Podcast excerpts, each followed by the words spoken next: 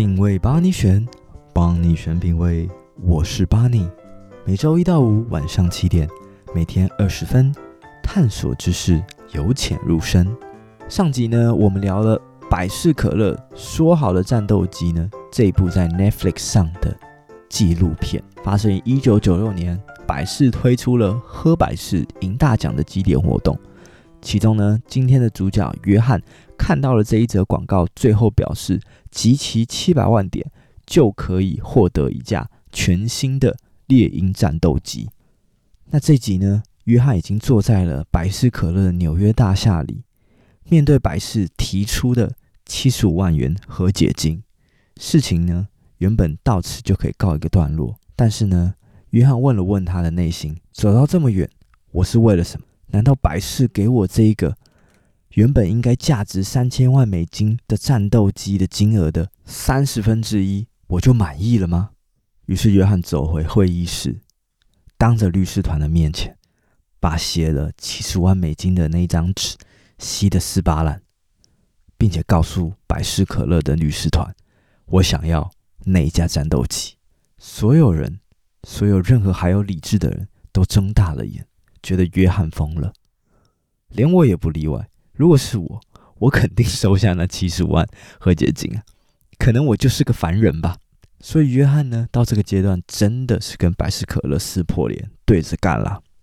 不管如何，我就是要这个战斗机，或者是至少你也要给我一个相对应的赔偿金额。他们三人离开了这个百事可乐的总部之后呢，他们想了一想，嗯，我们不能再这么被动挨着百事打了，我们需要有新的策略。二号熊需要有新的伙伴加入，需要一个能跟百事可乐正面硬刚的人。这时候，他们脑中浮现了一个人——麦克阿文纳提。麦克阿文纳提呢，当时二十六岁，还只是一个法学院学生。后来呢，他成为一名知名律师，以及一位踢爆丑闻的专家。所以当时呢，他就非常擅长去收集这些企业的丑闻啊、漏洞等等的。麦克呢，看到这个案子之后，他觉得非常有兴趣。他决定呢，透过媒体的舆论以及免费的声量，来想办法让大家关注这件事情。透过舆论来给百事可乐施压。所以他就要约翰呢。积极的去上电台，从地方的小电台到大电台，每个电台只要有邀约，我就一个一个去上，从不拒绝。接着，约翰花七百万元跟百事可乐买战斗机的事情，一传十，十传百，越来越多的电台知道了这件事情。到后面，各大电视台、电视新闻网甚至主动邀访约翰来上节目，看看这个奇葩的大学生。他究竟葫芦里卖的是什么药？因此，约翰也收获了非常多的知名度。这些知名度当然就会有好有坏嘛。有的人赞成约翰的这种行为，觉得说这个广告很明显啊，又没写免责声明，这个本来就是玩真的啊，你自己百事要这么搞的啊。现在好啦，现在炎上了吧？那你自己想办法收拾烂摊子啊。那也有人觉得说，约翰这个根本就是来乱的嘛，这个广告一看就是。搞笑的啊！你怎么会相信这个嘞？也有人采阴谋论，觉得约翰找了这个律师团啊、顾问等等的，这个很明显就是要来弄百事可乐的吧？该不会是对手可口可乐派来的人？瞬间，这个热度就一下子就被炒上天了。但是啊，我们要知道，法律诉讼是非常耗时的，随着时间拉长，热度渐渐的消退。大家也慢慢遗忘了这件事情。那身为主要的出资人陶德呢？他毕竟是一个商人嘛，他也有自己要忙的事情啊，要忙的事业，时间显然不是站在约翰这边的。那作为另外一位 partner 麦克，他看到这个舆论的效果好像效果一般般，他有了一个更激进的想法。麦克想要去挖掘过往百事可乐的黑历史。让他们在公众舆论的角度更站不住脚，所以麦克呢就开始想办法去收集百事可乐的黑历史。那容我再提醒大家一次啊，当时的时空背景是一九九五年、一九九六年，那时候啊，网际网络非常的不成熟，没有什么 YouTube 啊，没有什么 Google 啊，更不会有什么老高来帮你整理这些黑料。麦克就花了非常多的时间跟心力在找有没有什么漏洞呢？诶，还真的被他找到了两个。第一个，百事可乐作为一个国际型的跨国集团，很多广告啊，很多行销活动都是全球通用，或者在好几个国家地区都有上映的。他就发现说，同样的在北美市场里面的同一支广告，加拿大的这个广告啊，最下面就有写免责声明。那为什么比它市场体量更大的美国下面却没有免责声明呢？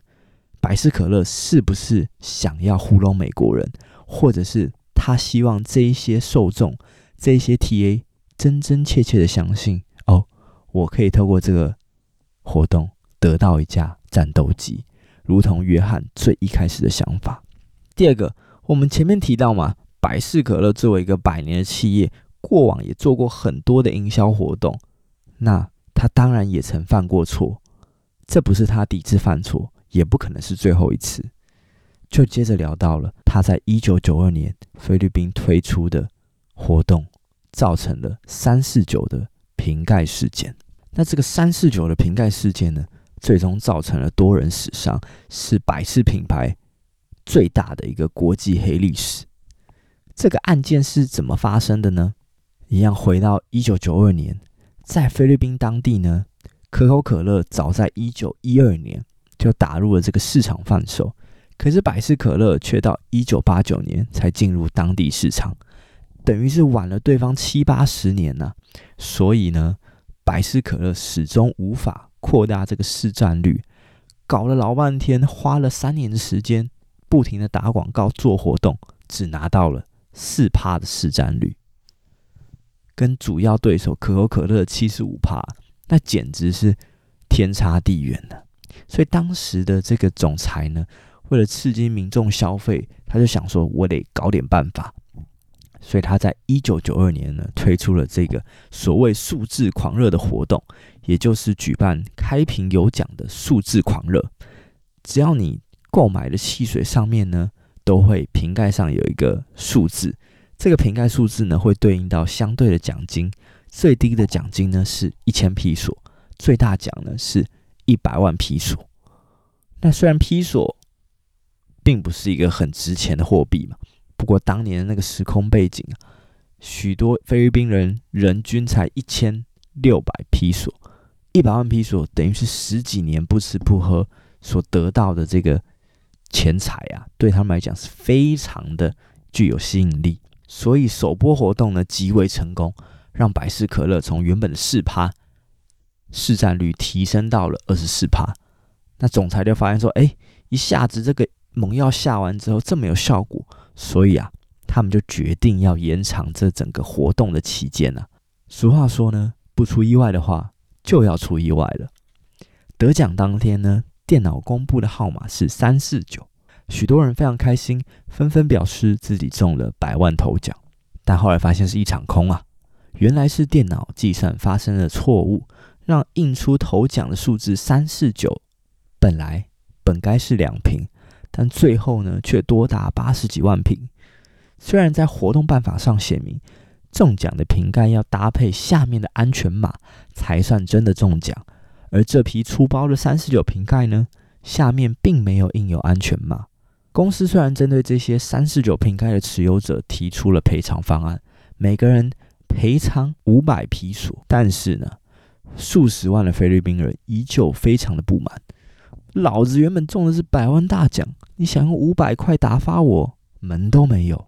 剩下的人持续抗议，进而呢变成了武装暴动，破坏啊百事可乐的卡车啊仓库等等，最终造成了三名司机以及两名无辜路人死亡的惨案。那有的人呢用武装暴力，有的人走和平的手段。去美国法院、菲律宾法院控告百事可乐。那整件事情呢，进入司法程序之后呢，缠讼了十几年，直到二零零六年呢，才宣告结案。直到现在，菲律宾还有一句谚语，叫做“你被三四九了，也就是你被骗了。好啊，这些黑料啊，不挖还好，一挖一鸣惊人呐、啊。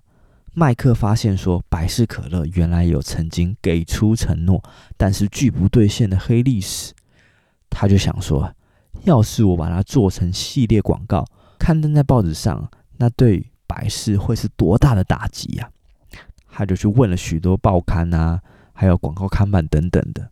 那许多报社听到黑料，当然就欣然同意啊，包括今日美国，甚至他还问到了百事可乐总部对面的广告看板。打算让这一些百事可乐的高管每天上班都看到这么侮辱性极强的一个广告，打算给他一个重重的打击，听起来很不错吧？很有效吧？百事应该会为此屈服吧？透过爆料来打击对手，进而取得自己有利的风向，你会怎么选择？这算抹黑吗？嗯，好像也不算。这些东西感觉是有一些根据的。当时的约翰呢，非常喜欢这个点子，但是呢，刊登广告在报纸跟看板上要花钱钱呢、预计得花数十万美元的费用。约翰跟麦克这两个嘴炮子啊，当然没有钱啦，所以他们脑筋就又动回了陶德身上。原本当时陶德投资要购买积分的七十万美元，百事已经归还给他了，所以两个人就跑去找陶德讨论。希望说服他出资支持计划，然而陶德觉得这样做不妥，这这不是在勒索百事吗？你如果不给我要的东西，我就怎么样怎么样对你。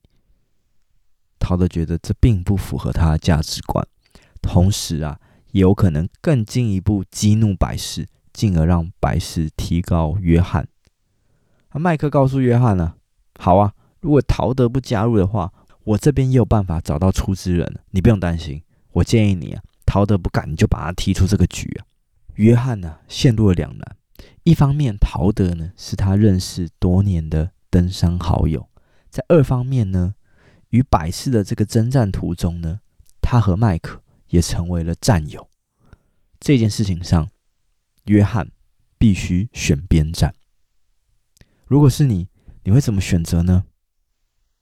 我觉得我的话，虽然我跟陶德是多年的好朋友。但我觉得这个方法确实可以痛痛的打击百事一顿，而且我也没有造谣啊。如果是我，我好像会委婉的劝对陶德，我们还是可以当朋友。但是这一件事情，我想要让百事知难而退。显然呢、我并不是约翰，我啊可能拿了七十五万美元就走了。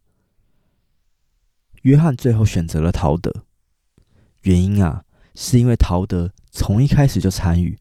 并且在他二十岁这么彷徨、对很多事情还感到迷惘的年纪呢，给予了他许多关怀。他是真心诚意，并且真金白银的支持我的想法与投资。所以，约翰决定放弃舆论打击的这个策略。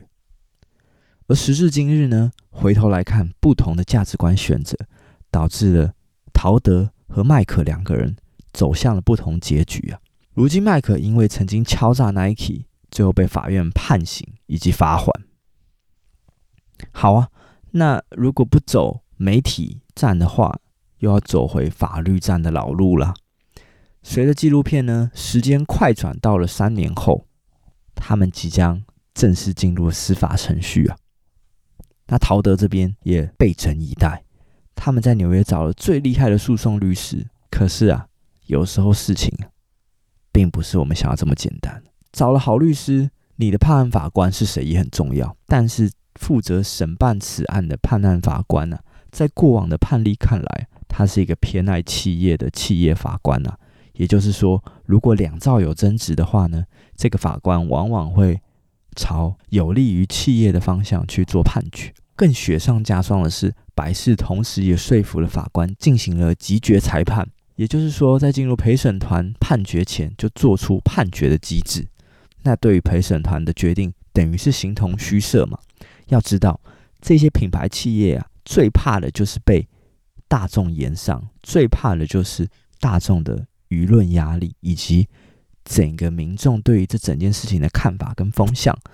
那如果现在在司法判决上不需要考虑这一些陪审团或者是一般平民百姓的想法，我百事又有何惧呢？所以整个形势啊，对于约翰等人是非常的不利。在最后一段呢，约翰他们还跟法院争取，就算不参考陪审团的这个判决，至少你也要让当初负责这些广告企划的广告公司 BBDO 的相关人等做出证词证人吧，才可以探究说，哎，百事可乐当初做这个广告的争议是什么？他是想要糊弄大家呢，还是他是真的不小心忘了写免责声明呢？还是他认为这个东西根本不需要写免责声明呢？约翰等人希望法官呢，能够让这些相关人等来宣誓作证，却被法官驳回，因为法官认为他已经掌握所有他所需要的证据。他觉得，对于一个理性之人，会不会把这一些广告当做真正的兑换奖品的邀约？他觉得他已经有了答案了。百事这样的大企业，毕竟背后还是有许多政治影响力啊。果不其然，最后呢，约翰他们输了这场官司啊。那法院的判决呢，我自己看完也觉得很荒谬啊。他首先表示说呢。这个理智的人不可能认为这个价格是真实的。这则广告呢，显然是在开玩笑。法官接着说：“这个广告里面出现的年轻人呢、啊，不可能是飞行员啊。他在广告中也没有戴头盔啊。飞行员不是都要戴头盔吗？而且这个喷气式的飞机啊，如果降落在学校的草地啊，啊，可能会造成非常大的破坏啊。没有学校会让学生把飞机停在他们学校里吧？”所以种种原因啊，法官认为说，理性的人是不会把战斗机当成真正可兑换的奖品啊。我就觉得这个非常 bullshit 啊！法官你要护航的话，至少掰一点好的理由吧。这个广告里面的飞行员没戴头盔，学校没有提供场所给大家停战斗机，这个这个可以当做判决的依据吗？我觉得重点并不是说这个法官怎么想，而是这个广告里面的多数受众这些。青少年这些小朋友，他们认为这个广告是真的吗？这个才是重点。我相信多数人，包括我，我也都觉得这个广告是真的。最后呢，这部纪录片也简单的分享了一下说，为什么百事可乐会做出这么低级的一个错误呢？这不是显而易见的吗？你当初加了一个免责声明，不就没事的吗？是不是这个广告公司太雷了啊？广告公司背了很久的黑锅，许多人以为正是他们害了百事。在这个纪录片里面呢，终于还给这些广告公司的导演负责人一个公道。那负责人提到说呢，这整件轩然大波的事情啊，背后正是这一些百事高层不尊重专业的关系啊，一而再再而三的乱修改广告啊，最后导致了这样子很荒谬的闹剧啊。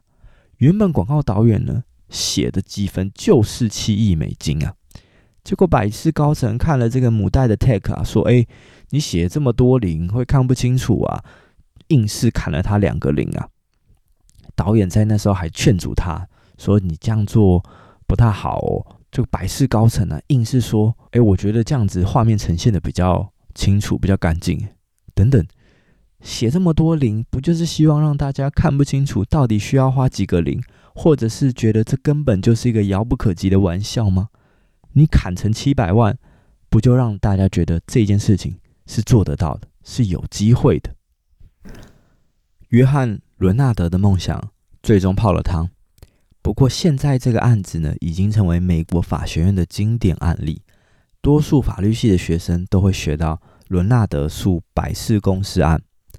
而多数的法学生呢，在案件的探讨中呢，也认为约翰应该得到这一架战斗机，或是相对应的赔偿。约翰虽然最终败诉了，但是回顾他整个历程，他能在二十岁达成这样的成就，实属不易。我觉得也代表了一种勇于探索、勇于冒险的美国精神。甚至在剧中许多桥段，就连他所谓的对手。百事可乐的高层、律师、广告导演等，虽然很讨厌约翰，但都不得不佩服他冒险犯难的精神，以及面对问题时所提出的应对方法和执行力。就算百事真的提供了战斗机，我想也只有约翰一个人能够做到吧。对了，最后提醒大家，下周就是农历新年啦，巴尼在这边跟大家拜个早年。节目呢也会休息一周，那我们就一月三十号再见喽。如果你喜欢这样子的影集分享内容，欢迎留言告诉我，也可以在各大串流平台追踪订阅，并且在 Apple Podcast。Mixer Box 上留下你的五星评论，就是对节目最大的支持。